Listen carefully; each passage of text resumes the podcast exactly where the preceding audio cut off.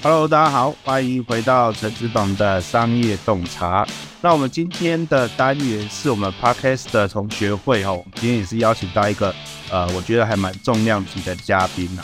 因为呃，我为什么会知道他呢？是因为我据说台北那边有一群很厉害的 Podcast 的都会固定聚会，然后我们都会有一个呃很热心的伙伴一直在召集大家，不管人数多少，他都会一直跟着大家一起在那边。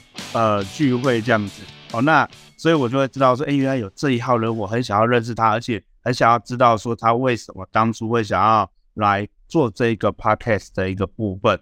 好，那我们先介绍我们今天的来宾。Hello，大家好，我是巧克力。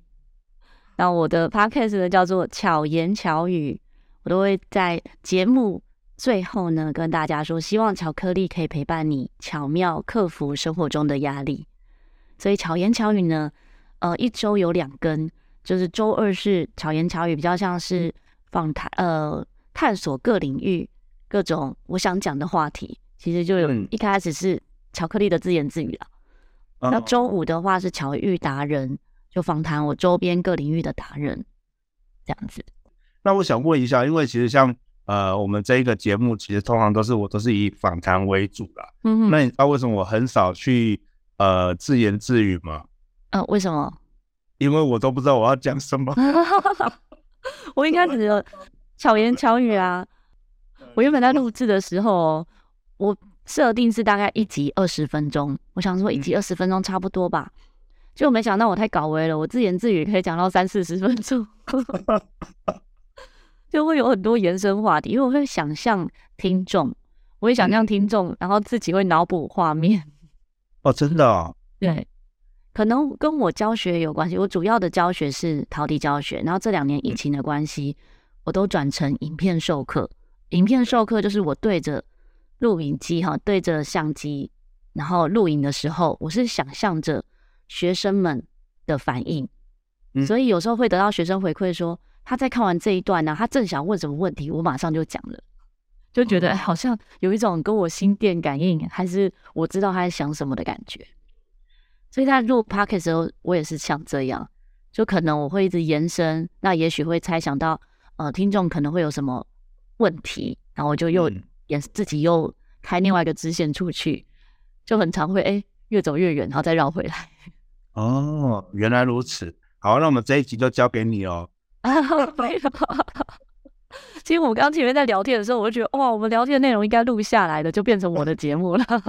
真的，因为你问我问我就开始变我问你。嗯，对啊，有很多很有趣的嗯经验。对，陈执董有很多丰富的经验。丰富的经验。对啊，我们我们先请巧克力来介绍一下你自己的一个相关的背景，好让大家多认识你自己一下。嗯。我在陶笛教学是从两千年开始，所以今年迈入第二十三年。那我的陶笛教学主要都以成人为主，大概百分之九十九是成人啊。一般人可能想到陶笛就觉得很像玩具，认为说应该是小朋友在学的吧。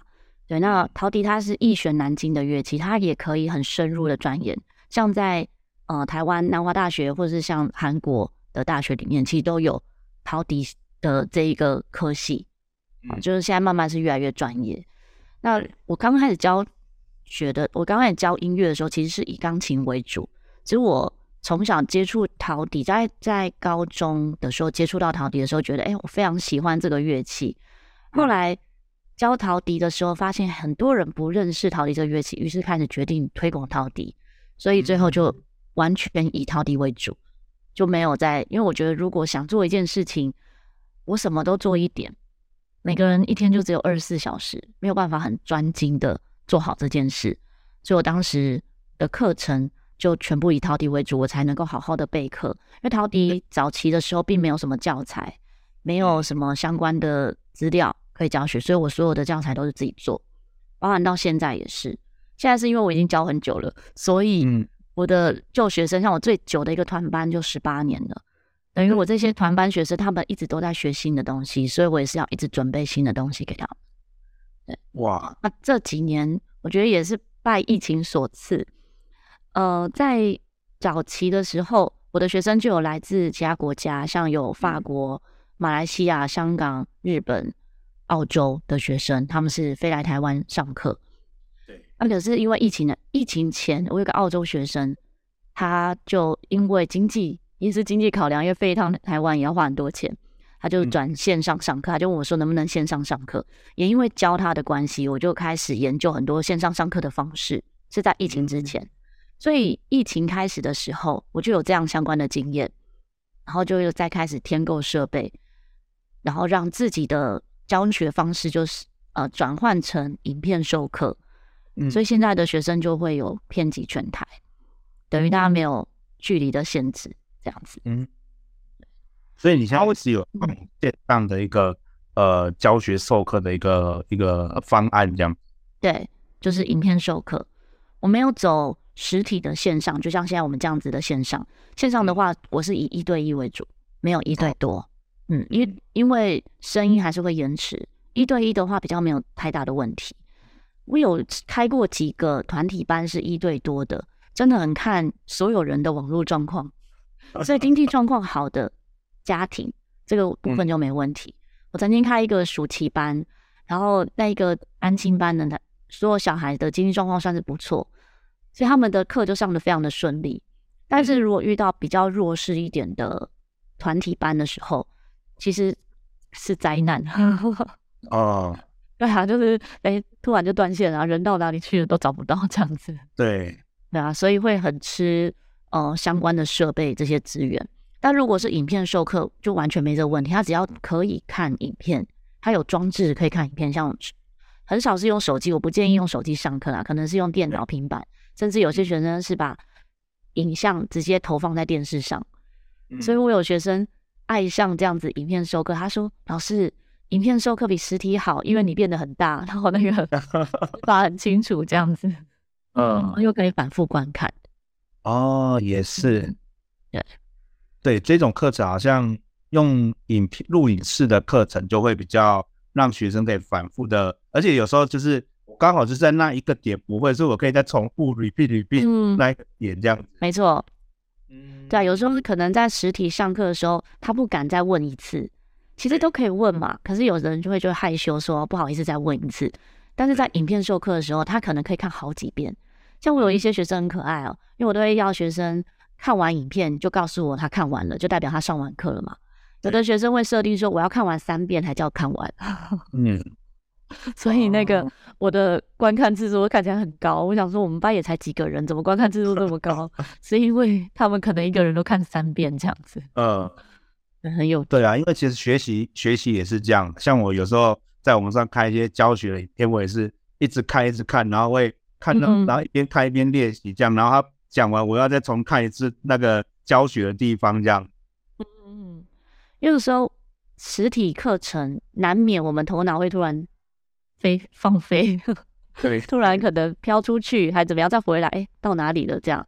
但是影片的话就比较短，好，影片的长度不会像实体那么长，那就会比较精华，比较专注。了解。然后我自己做 podcast，我觉得跟我有这样相关的经验也会有关系，因为正在两千，呃，应该就二零二一年左右，我应该是二零二零年开始听 podcast 的节目。对。然后那个时候是我一个好朋友，他开始是在 Wave 上面有声音的直播，嗯，然后讲玛雅历法。我因为听他的节目之后，我自己在 Wave 上面也开直播。后来他转战到 Podcast 上，他就把把他的本来分享的内容，因为在那种直播平台分享的，其实很难保留下来，保留下来比较少人会去听，因为你等于一个录音就有一些互动在里面，跟直接 Podcast 的内容其实是不太一样的。对，他的着重点还是在互动上，所以他就录制 podcast。他录制 podcast 之后，我就开始听 podcast，然后开始听不同的节目，就发现哎，这个很很有帮助，就是生活中多一个声音，因为不用一直靠眼睛嘛。嗯，那到有一次我接触到一个眼睛瑜伽，就也然后看了一本书，就关于眼睛恢复视力这样子的一个运动练习方式。嗯我想把这样的东西分享给我，因为我教视障学生，我教启明学校跟视障基金会，很想让我的视障学生们知道。我在搜寻的时候发现没有这样的书籍，完全没有有声书。所以我就把整本书录下来，就分章节录下来。哦，关于这件事情啊，它其实有版权的问题嘛，所以我有私信作者，我有跟作者讲说我做了这件事，然后我知否那个我的视障学生就跟他说明这样子。对，然后就把整本书录下来之后，就把链接每每一周这样贴给学生听。那我有一个学生，他是专门在做有声书的，他就说：“老师，你说话听得出来你在笑，就是他说我说话是有表情的，然后我的说话是有灵魂的。他说你怎么没有想做就是声音相关的的呃事情？这样，他因为他这样讲之后，我觉得哎，那我是不是可以来做 podcast？就被他鼓励了，呃，所以我才开始录制，在二零二一年的六月开始录制 podcast 这样。”所以，那你第一集的内容是讲些什么？第一集就是为什么叫做巧克力。所以你第一集就来先做个自我介绍，这样。对对对，因为当时我接触的节目很少，然后也没有加入什么任何的社群，就是一个人做嘛，所以我以为呃自己一个人做是正常的，然后我也认为说，嗯、呃，就是就是嗯，就是。我没有太去想象 Podcast 应该要有怎么样的画面蓝图，或者没有像陈志董就是有这种商业上的规划啊，或者是呃节目的这些蓝图的设计，我其实想的非常少。我只是想说，我想分享，我只有把我想分享的内容，我设定了三十个主题。我设定到三十个主题之后，觉得哎，我有那么多素材可以用，那我就来录吧。到现在我那三十个主题都还没用完，我已经录了。一百多集，我因为一周两更嘛，所以已经一百多集。嗯、可是我原本设想的三十个主题，其实到现在都还没用完，因为每周都一直有新的想法。对，那我都很当下。比如说，我周二要更新的节目，有时候我都是到周一的晚上才来录制。嗯，因为我觉得当下我最有灵感想讲的东西，我想讲那一个，这样。哦、所以少数是有跟别人 feat 的时候，我会放在巧言巧语，就放在周二。嗯，就会有点像访谈的感觉，嗯，可是跟巧遇达人的设定会不太一样，因为巧遇达人比较 focus 在人做了什么事，哦、巧言巧语比较像是我们一起讨论一一件什么事，就像我们刚刚的聊天，录音前的聊天，我觉得那就比较像是巧言巧语，因为那时候陈志董在跟我分享 BNI 相关的，嗯、我觉得那一个部分如果放在巧言巧语就很很适合，嗯，对，还是像这样，了解。哦，所以那你当初在做这个 party，其实它并不是为了要来推广你的陶笛或是你的呃教学，不，没有。哇，那那你对，那你做这个初衷是蛮单纯的。可是这么单纯的初衷，居然可以坚持这么久，其实是很不容易的。因为其实我们在呃，我其实我也大约就是二零二零年那时候开始录嘛，那一路以来这样录着录着录着，其实我自己也曾经。休息了，要么就休息大半年，要么就休息三个月、嗯、六个月。好好好，对，就是有时候。我觉得我唯一的，对，你说，我觉得我最大的特质就是坚持，因为我觉得我除了坚持以外，什么都不会了。我也没有像别人一样有呃商业头脑，或是什么像有些人可能会说 p a c k a g e 可以变现，会往这一条路去发展。嗯，我当初的设定就是。只要有一个人听，我就会持续录制。那我也很幸运，一直有听到、收到听众的回馈。比如说，有些集数，可能有些听众听了之后，觉得他对他的当下的生活很有帮助。我觉得我只是分享我自己的一些生活经验，或是讲到我某件事情的感受。结果没想到，他在他的心中觉得，哇，他好像被点亮了一盏灯，或者被同理了。这样，那我收到这些回馈的时候。我做这件事情是值得的。那只要有一个人在听，我就会持续录制。所以我只有要求我自己，就是不停更，不停更，所以就不停更这样子。啊，这也跟每个人特质有关系啦。我自己的特质就是会一直做下去。所以像陶笛教学也是啊，我也从来没有想过什么困难。嗯，像我之前有得到那个，就是全国社区大学的优良教师，然后那一次优良教师结束之后，就有一个。算是座谈，就是一个讲座。嗯、现场就有人问说：“我在教学中遇到的瓶颈是什么？”嗯，结果我没有想出来我的瓶颈是什么，因为我就不是没有瓶颈，而是我没有把那个困难放大，我没有把那些问题放大，那它就不是问题，过了嘛。现在对我来讲都过了，所以它都不是问题。嗯，可是，在那个当下遇到，呃，在当下你遇到困难点，或者觉得自己是好像有什么要挑战的事情出现的时候，我会觉得是好玩的。我只会想到说，我要怎么去面对它，怎么去解决这个事情。对，对我不会把它想成说这是哦，这是我现在的瓶颈哦，他是个大魔王 这样，我不会用这种角度去想，所以就没有那么呃，就会觉得相对的是很顺遂。可是那个顺遂，我觉得我周遭的朋友来看，他会说不会啊，你以前真的是很辛苦啊。但我自己回想，我觉得我蛮顺利的啊，我好像很幸运，这样真的是心态。所以其实你具有成为世界首富的资质。哦，只是我没有去赚钱这样。对，然后马斯克不是也是这样想吗？他就是那个，在他而言没有什么困难的事情，他就是想做就去做。哦，对，对对，他一天到晚说着要要让人类上火星，这到对我们而言是完全是 impossible 中的 impossible 吧？对，但他有很大的关键，就是他有先懂得赚很多钱，再来完成他想做的事情。对对对，所以。所以我觉得其实这就是我，我觉得其实就跟你一样，就是呃，每一个人他只要呃面对困难，他其实不是把他想成困难，而是一种呃我现在在享受的事情的时候，他就会觉得说，哎，我还是一直都有持续下的动力。嗯，没错，我觉得跟教学很有关系，因为教学我常常要帮助学生解决他的问题，帮助学生找到他哎怎么样简化的方式。让他顺利通过他的这个困难，因为每个人遇到的瓶颈，在学习上的瓶颈会不一样。每一个人可能二十个学生会有二十种。然后我最常分享的是，你遇到困难的时候要觉得开心，因为你就要进步了。对，代表你不是一直在做你平常熟悉的事情。如果我们一直在做平常熟悉的事情，没有任何的挑战的话，那我们永远就其实就原地踏步。那原地踏步的状况，可能别人一直往前走，我们就是退步。对对。所以有可能这种生活中的的心态也会影响到我后来在包含教学或是生活态度跟做节目，我觉得都是环环相扣的。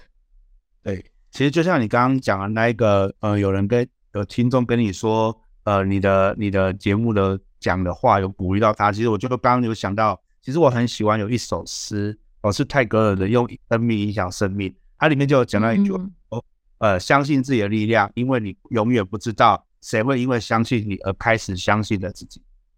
对，真的，我也很喜欢这首诗。对，所以我每每次都都觉得这首诗真的是不，他其实他写出来就是在鼓励我们的啦。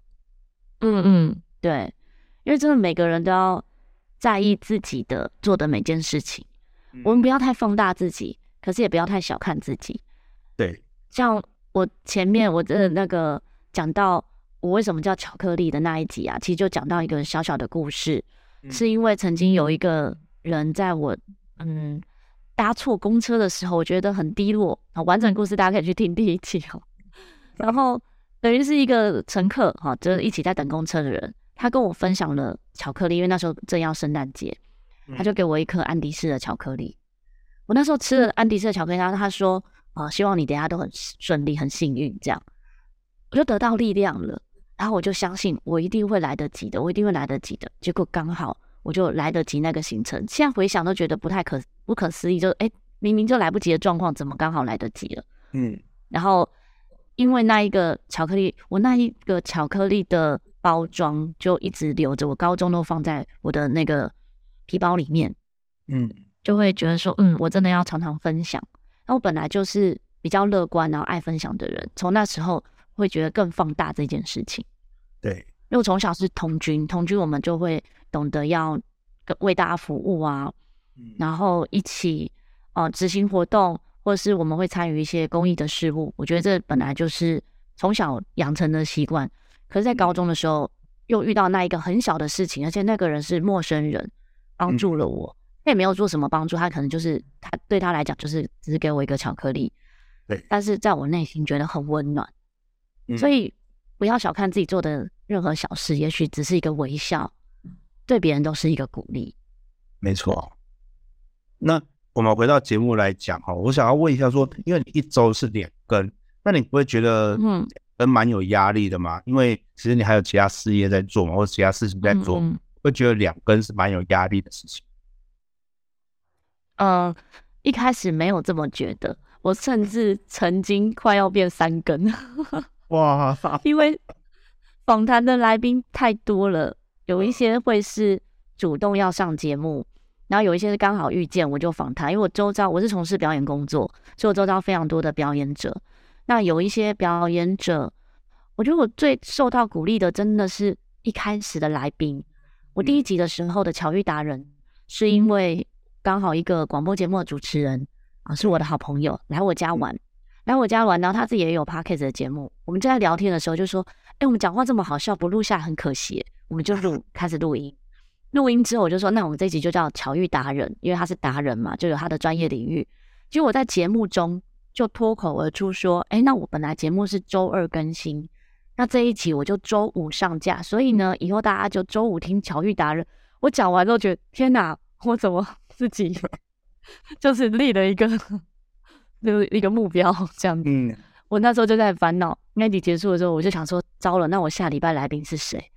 然后我没有当当时的这些录制，我没有跟别人交流过，所以我不知道 Podcast 的录制我要不要给。来宾费用还是什么？就想了很多问题。我想说，别人会愿意来吗？我又是那么小的节目，会有人要来吗？就想了很多。我就那一次，我有在限动 IG 的限动发文说，有没有人想要来上节目？结果有一位表演很厉害的朋友，从高雄搭高铁就搭车上来台北录节目，我被他鼓励了。我觉得原来是有人想上我的节目的，然后我就开始好，我就开始邀来宾。那邀来宾的时候都，因为周遭的朋友都蛮好的。有一个月，我刚好就录了蛮多集，所以连续几个月我都不用再上架周五的巧遇达人，等于我就预录了嘛。对，有一种无聊感，就想说，那我要再开一个 第三个主题吗？还好没有开，不然会回不去。因为我觉得开了，我就会想要为他负责，就会想要一直走下去。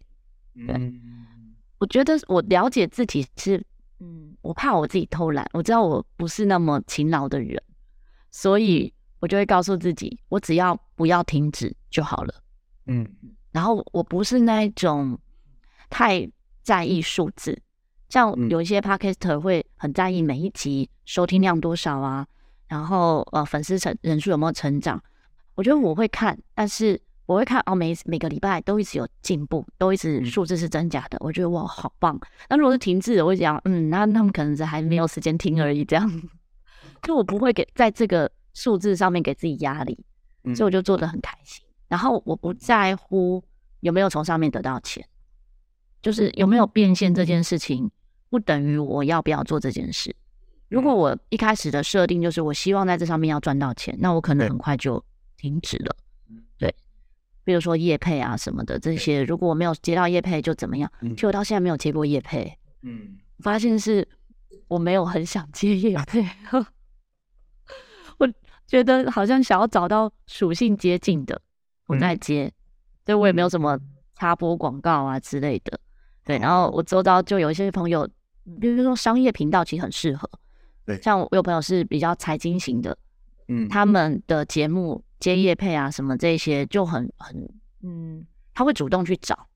他那时候就问我说：“哎、欸，小 K，我怎么好像没看过你节目有业配？”我说：“对，我现在的推荐都是真心推荐。可能我访谈达人，然后他有什么商品，我就会真心推荐在那边。我说，如果你要讲业配，好像也是啊，只是我没有钱赚这样子。嗯，对啊。但是会有，反而会有一种效果是，是因为我是真心推荐，所以听众会买单。嗯，对，会得到其他就是那些访谈者来宾的回馈，说经过我推荐的那些集数之后，就是会有一些他们的顾客是我的听众过去的。嗯，对，就觉得还蛮这，我觉得虽然没有实质得到金钱，可是那是有成就感的事情。啊，好比我有几集节目介绍到我很喜欢的店家，然后我访谈店家的老板。结果就有听众会特地从其他县市到台北来吃，嗯，我觉得哦，很值得，真的，就是大家是有听进去，然后喜欢我的喜欢，嗯，这个就我觉得对我来讲就是最大的回馈。对，所以其实你这样子已经慢慢的在建立好你的呃，这叫什么铁粉？哦，应该是 虽然不多了。呃，你知道那个，我不知道在哪里听过说铁粉不需要多，好像你只要拥有一千个铁粉，嗯、你这辈子就不愁吃穿了。哦，那我还需要很努力。我记得好像这个数字很远。对，就是对对对，有有听过数据，有有统计过这件事情。你只要好像是美国有做过这样的。对对对，好像有做过这样的，就是你真的只要拥有一千个，就是铁杆粉丝，是你说买什么他就买的。好，那。嗯哼，基本上你就是那个那个可以靠着他们，我们就可以一生衣食无缺了，这样。嗯嗯，但是这还要是我说买什么他就买，但这中间我要有利润，我才衣食无缺。对对对对对，当然了，当然就是就是可能我们我们可以变成一种呃不同的模式，合作模式这样。对，那就是一种另外一种回事，只是说铁粉这件事情就是人家统计出来的一个嗯数据这样。好、嗯，所以不要看说那种。呃，几百万粉丝啊，或是几百万订阅啊，那如果你的目你的值没有到一千个，其实有可能就跟假的没什么差别。嗯，真的。对啊。嗯，其实这也很感谢。嗯，其实我上一集在访问的那个呃创业大来宾，他给我的理，他给我的构想也是这样，就是说他的用户嘛，他的用户那么多，可是他的平台，他的平台大部分其实就像 RPG 游戏一样。好，可能就是呃，你可以用呃工作的方式来兑换使使用，或就是你可以用玩游戏的方式来兑换兑换那个物品。可是呢，有的人他就是不想做，他就是想花钱，嗯，他不想花时间，对，对他不想花时间。那公司怎么存活下去？其实就是靠那些愿意花钱的人而已。嗯，对，对，然后没有没有没有付钱的人呢，他们会付出其他的东西，比如说呃，他们广告币啊。对，或等等之类的，嗯嗯，对对对，对，了解。所以其实那些付出钱的就很像一千个粉丝是一样的，一千个铁粉是一样的道理。嗯、对啊，嗯、所以你看他们那么多那么大的量体，其实也就是一小群人在维持而已。嗯，对，对，因为有些注册他只是看一下之类的。嗯，对啊。那你在做 Podcast 上面呢、啊，你有遇到过？呃，你觉得算是挑战性的事情吗？目前好像没有。真的吗？那你对啊，我不知道怎样算挑战。有挑战剪辑的话啊，剪辑哦，我早期的节目完全没剪辑，零剪辑。对，因为单口的时候，我自己录影也是零剪辑，我录影片课程就是一次到底。我不想，应该说我懒得剪辑啊，所以我会想办法一次到底。所以初期的巧言巧语的时候，我都是单口都是零剪辑，包含访谈也是。也蛮幸运的是，我当时访谈的来宾大多数都口条很好，就是也都是讲师啊，或是表演者，本身就很会讲话，所以我都没有遇到觉得哎一定要剪辑这样的状况。所以就是录完我就可以直接上架。我觉得当时的这个模式太顺利了，所以就觉得哎做这件事情很简单，这可能也是很适合当时。对，呃，后来遇到有一个来宾，他比较少讲话，比较紧张，赘词很多，我就想说，哇，这样子好像会影响到听众的听感体验，而且也会对这个来宾的专业度可能会有点下降。对，所以那一集开始剪辑，所以当时也呃就嗯有请教了安叔，哦安叔，我跟你说一个节目的主持人，他也是我 Podcast 圈的好朋友。我本来用我的软体剪辑，他就觉得这样的速度太慢了，因为我看过他剪辑的速度，觉得好像很快，我就请教他，然后他就教我怎么样用他使用的软体，这样 Audacity，然后就开始用他的那个方式来慢慢调整。他剪辑顺利之后，我就觉得哎、欸，好像有剪辑之后很好听，而且自己觉得哎、欸，我剪的蛮好的。后面的某些节集数就开始有剪，那有剪辑跟没剪辑各有各的优点。没有剪辑的时候，口条会更好。嗯，会更注意到我的用词是不是有重复，有没有重复字句、赘词、停顿点这一些。可能会是比如说第一集啊、哦、有这样的状况，然后第二集我就会想要改进，第三集发现哎好像我一直讲哎一直讲就是然后，然后到第四集呢我就会减少这些字句。我自己在录音的时候我是没有写逐字稿，因为我没有写逐字稿也没有大纲，我只会有某几个关键字。可能我这一题我想到讲到什么东西，我可能会设几个种关键字，我就以关键字来去讲。所以像在访谈，我也是没有没有给访纲的。哦，对，那比较像是顺聊的方式这样子下去。嗯，我那你的都蛮厉害的，不是你的来宾啊，你的来宾蛮厉害的。呃，有过一位有要求访纲，那一位我就有一两位啦，我就有给访纲，因为有的会比较紧张。我就有大概给，然后但我也前面会先讲说，因为我的方式比较像是顺聊，通通常都是你可能聊到这个话题，我可能就会延伸了其他的想法。那如果我是照访刚讲的话，我怕会太硬，就是我一定得要讲到这些内容，而且照访刚讲很容易会跟别的节目很像，嗯，因为可能我今天不认识，不太认识某个人，我会先想到问的问题大概就是那些，但是顺聊的时候。哦，应该讲节外生枝嘛，反正就突然岔到别的路，然后讲到的话题、嗯、可能又会开出别的花，这样的感觉。所以我自己还蛮喜欢这样的风格。那也有来宾回馈，或者是听众也会回馈说，来宾回馈的是说，他跟我聊到的内容是他在别的别的节目中没有讲过的。嗯，然后也有听众会说，虽然我是没有访纲。可是听起来会很舒服，就是像是在听两个专业的人在聊天，然后但但是不是很艰涩的那些词句，会觉得舒服这样。哦，哎，那所以你都怎么跟你的听众互动？他们都会透过什么方式比较多？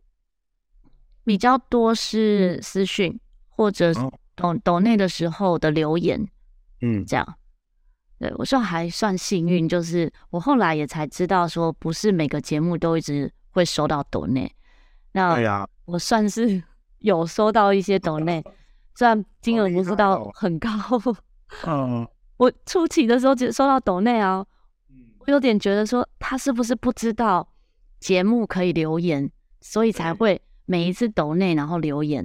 嗯然后我就会在节目中提醒大家，可以从。那个 IG 私讯我，或者是粉专私讯我，也都可以哈。就如果不会在单集节目留言的话，因为 First Story 可以留言，MixerBox 也可以留言，就有不同留言的管道。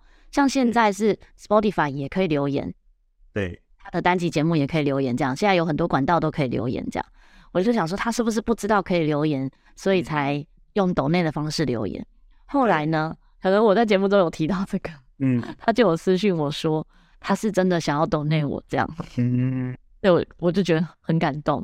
然后他很可爱的是，他的女儿跟他讲说，在 YouTube 上面的那个抽成很高，Podcast 是不是也有抽成啊？就是抖内的时候，我说有，Podcast 的那个节目中是有抽抽成，就平台会抽成的。然后他说，那你可不可以给我你的 Line Pay？他直接 Line Pay 给我这样，嗯，很很感动，对不对？我都快哭了，对啊，很可爱。然后他还会写说：“我抖内呢，真的吗？”哎、欸，陈执董的听众，陈执董创造这么多有价值的节目，大家如果喜欢的话，真的要抖内支持啊！真的，拜托那个给我个抖内一下，我也很开心。对啊，我觉得这真不是金额多少，对，是有这个行动的时候。就觉得啊，原来自己做的事情是有价值的，虽然那价值不一定要用金钱来换算的，对，但就会觉得很开心。然后最近有一笔，我真的不知道是谁，是比较大一点点的金额，但是没有留名字，因为很少会没留名字也没留言的，对。然后我也不知道是谁这样子。那你有在节目上有去？还还没，还没。对，应该要，因为我最近的节目刚好巧言巧语和巧遇达人都是有访谈，访谈的时候我就会忘记，然后我节目中也不会要抖内，就节目中我不会说大家支持我节目要抖内给我，就比比较没有这样讲，所以就会忘记。我也很常忘记分享听众的留言。哦，就是我在做节目好像没有固定的 SOP，所以常常会忘记。哦，哎，所以我们听众的留言啊，他呃留言数多嘛，就是对你你自己的节目当中，他的留言数会很多嘛？其实我觉得不算多诶，因为嗯、呃、比较多节目他们会鼓励听众留言在 Apple Podcast，那可能我的听众是使用 Apple 手机的，也许没有很多，嗯，就比较少。可是他们可能透过其他方式，就是 Line 啊，或者是 IG、嗯、私讯。啊，那我我就说，反正只要让我可以知道你对这期节目的想法就好了。嗯，对。只是通常我会念出留言的，就会是在平台上留言的那个，我才会念出来。哦、因为私信我的，我会不确定你这个是要我分享吗？嗯。那有些人会希望被分享，有些人可能没有那么希望被分享。嗯，对，所以我就只有念出那个有在平台上留言的留言。嗯，这样子。了解，那你现在目前做了一百多集啊，你有没有觉得哪一集是你觉得呃你一直回味无穷的一集？我可以分享哦，有几集是听众会重复一直收听的，是我最小的来宾。我最小的来宾，大家可以猜猜看几岁？哦，那一集我有听。对，二点五 岁。对，他第一次上节目好像 EP 四十六吧，就是二点五岁的时候，他是我妈妈在带的小孩，就我妈妈是保姆，所以平常就是跟我们在同一个空间，然后我常常会讲故事给他听，所以那一集节目就有请他讲故事啊，哎，也不算是请他讲故事，算是我们录音对话中，然后他讲了一些故事这样子，然后当集节目就有蛮多听众说他听了两三遍。就觉得很疗愈，所以我那一集就说啊，两个人的童言童语。嗯，然后后来他要上第二次的时候呢，第二次是他要从我们家毕业了，他要去念幼稚园，念幼稚园之前的一个录音。第三次是前阵子，就前几周，对，他在幼稚园一段时间了，然后来讲话这样子，他自己跟妈妈讲说他想要上 Podcast，就是他还记得 Podcast，他就说他想要去录音这样子，然后就来来录音，就约时间。他这几集都是蛮多听众说会听好几次，可能平常会觉得很好笑，平常很专业的内容，大家不见得会听两三次。对，可是这个可爱疗愈的声音，大家会听好几次这样子。嗯，所以我觉得每一集都有特色，自己有时候录完都会觉得哇，这集很棒。嗯，某些点、某些内容真的好想要让更多人听到。对，然后但是。因为每一集都很特别嘛，每一集都特别就没有什么特别。那对，其中我觉得如果以数字来讲，就年纪来讲，最特别就是这个二点五岁。了解。那你有分析过你的听众族群大概都是呃哪一哪一些人在听吗？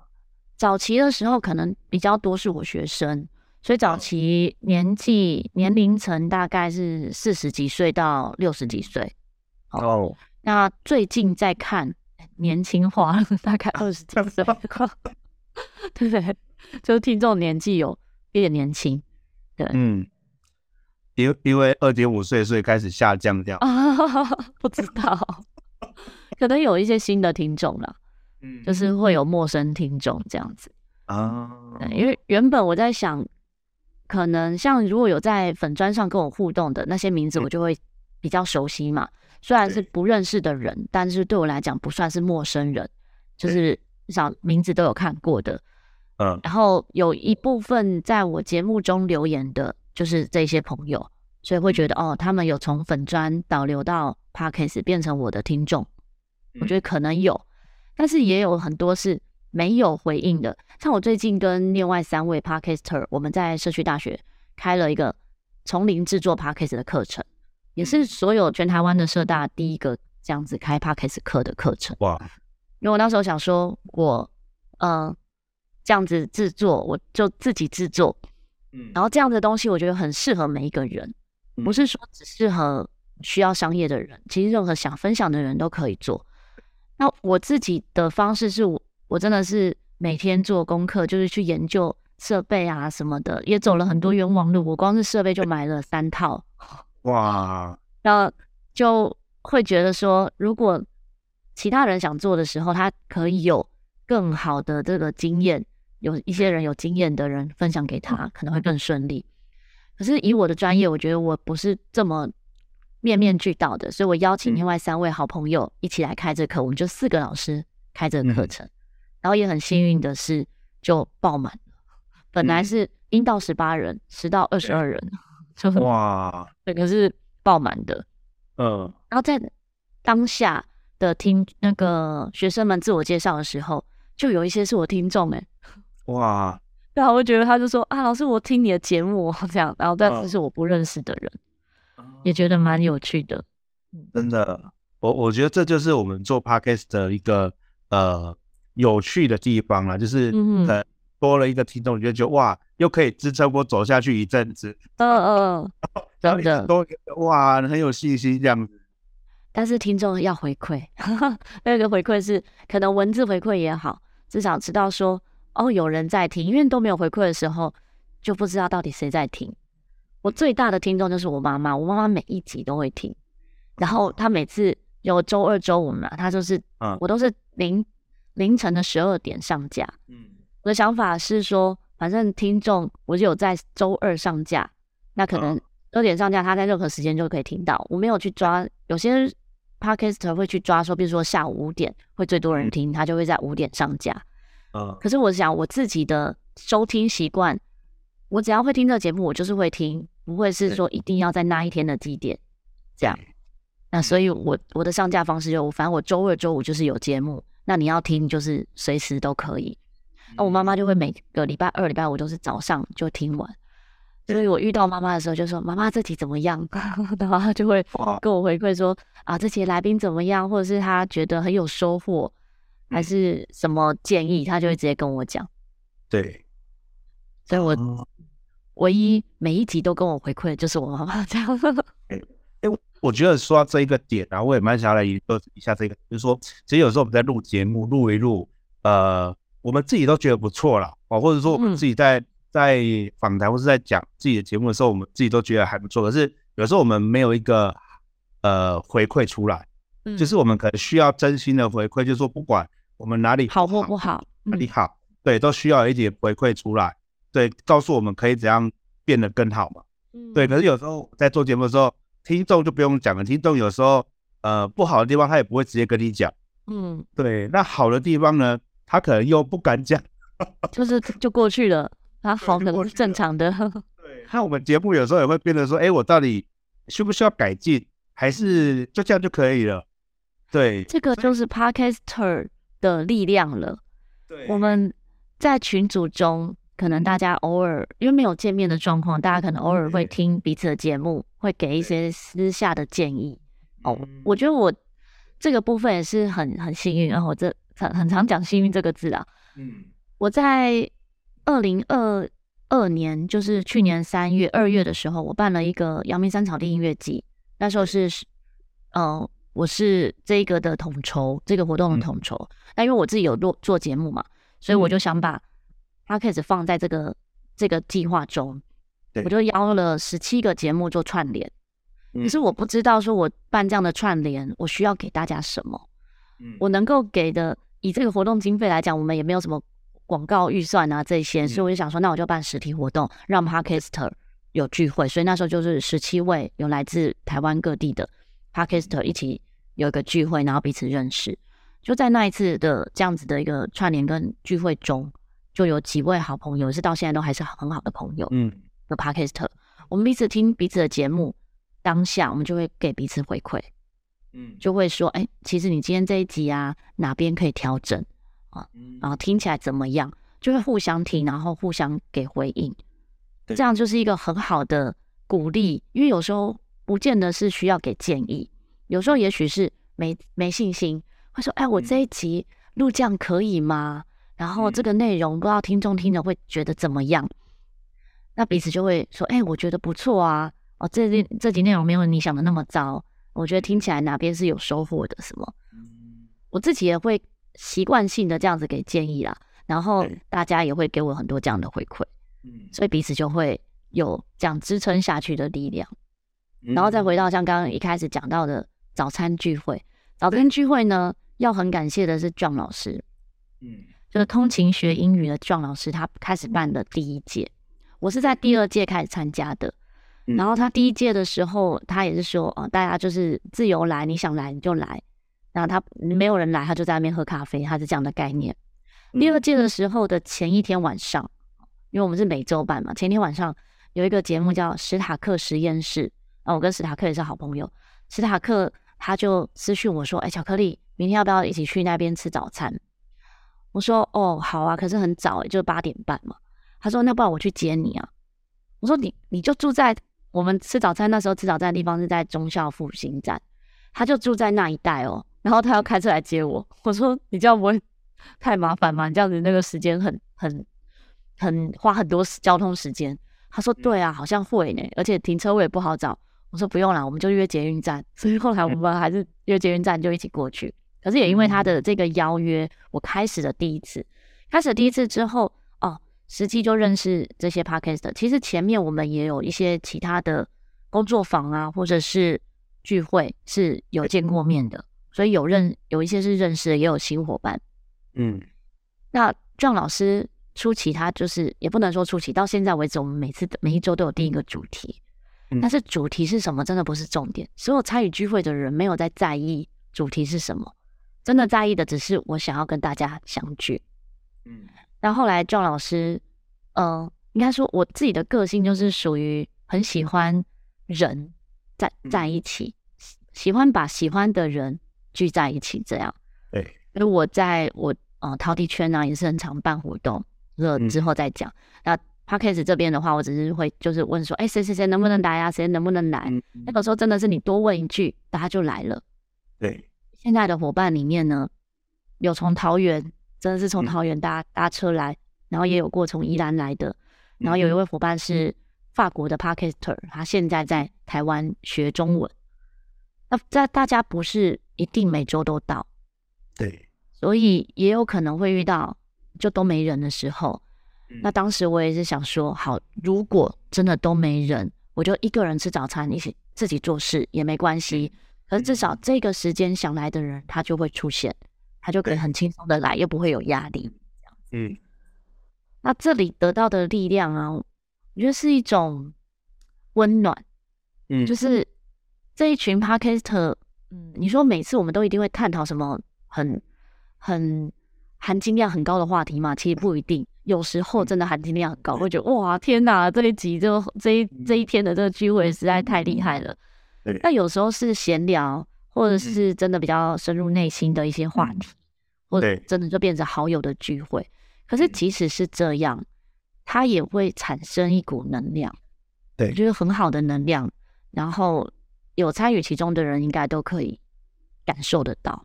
嗯，那我觉得我自己是可以感受得到啦。其实不一定每个人感受得到，但我自己有，所以我会持续想做这件事情。嗯，诶，其实我在高雄现在也是想要办呃 Podcast 的一个聚会。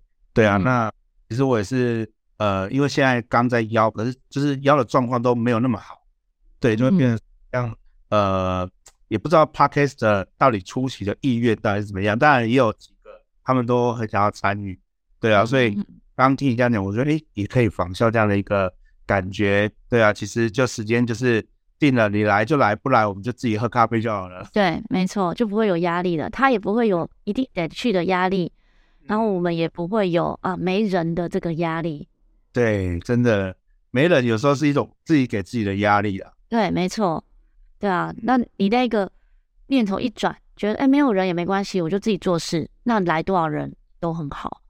像我们上一次的，呃，应该说上上次刚好在二二八连假，所以人特别多，有一共有十四位，十四、嗯、位 Podcaster 到现场参加，嗯、然后结束之后还大家来我家 又在续摊这样子，呃，所以就时间就很长。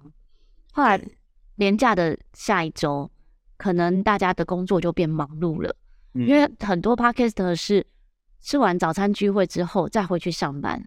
对，比如说他可能是中午十二点上班，一点上班，或是可能十一点上班，嗯，那他就是聚会结束去上班。对，可是工作变多了，他没有办法，那个早上就没办法来。嗯、他们前一天就跟我说啊，巧克力他没有办法到啊什么的，我没有办法到。我说没有关系啊，反正就不要有压力，那没有人也没关系。好，我就一样会出现在那里。然后那一次就有三个人，一个是一个是第一次参加的，嗯、所以。一开始是只有我跟他两个人，就是一直在聊天，然后我就跟他聊很多，因为他也没有参加过任何聚会，嗯，我就跟他分享这些聚会啊，然后其他节目怎么样啊，嗯、这些点点滴滴，所以他也觉得很有收获。那他觉得有收获，我就觉得很有很值得。嗯，那后来是每个礼拜都会办。嗯，每个礼拜目前都是每周二，就是固定的。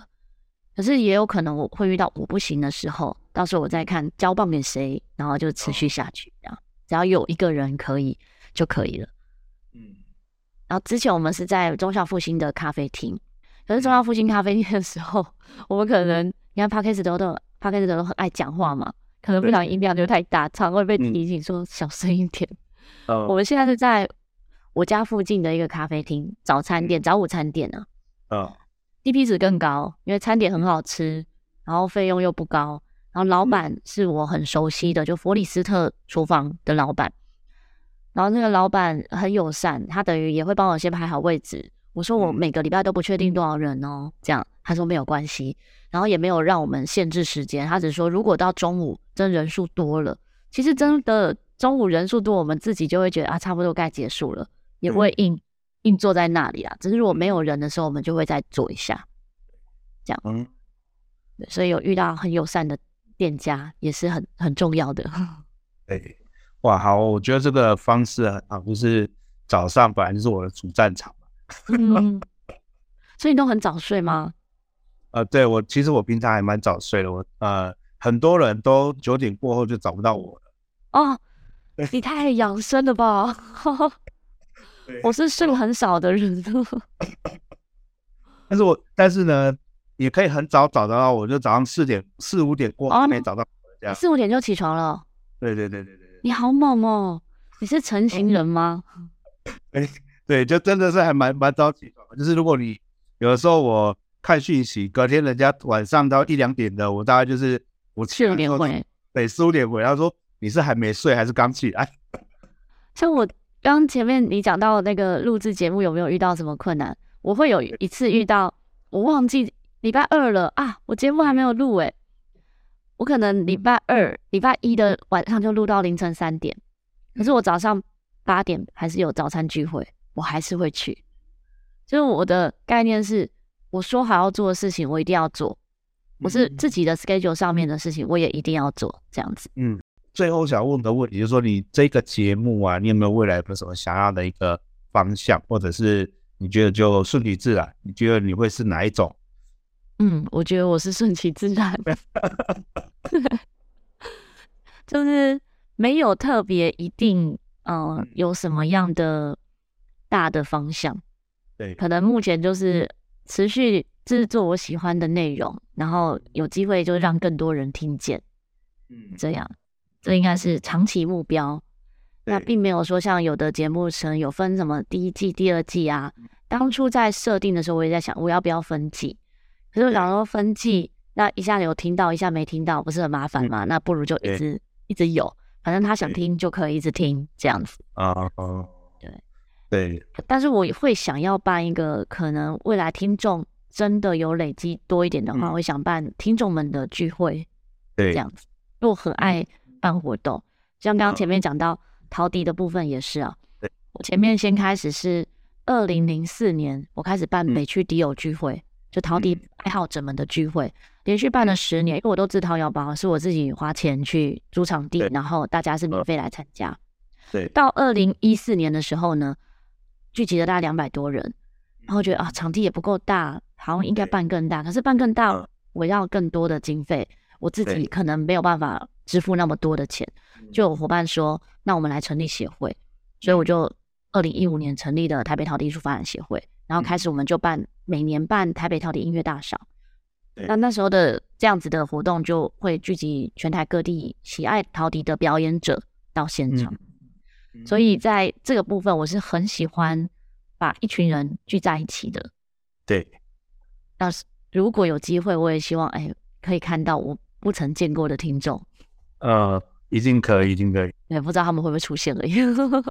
哦，我觉得 Podcast 还有一个最大的优点，就是你从聆听中，你会觉得你跟这个人很熟，然后会觉得跟他好像是好朋友这种感觉。对，那尤其我可能分享的有一些是比较生活的，嗯、或是前面的集数很多是比较内心的，嗯、所以听众会觉得哦，他很了解我，他自己会有这种感受，哦、这样真的好啊。那我们再次感谢我们巧克力来到我们节目里面接受我们今天的一个聊聊天的一个访谈，这样子。好，那我们也祝福我们巧言巧语的频道可以越来越多订阅哈，今年二零二三订阅涨一百倍，好不好？哦，太好了。谢谢陈子董的祝福。好，那也希望巧克力可以和陈子董可以陪伴大家巧妙克服生活中的压力。好，谢谢，拜拜，拜拜。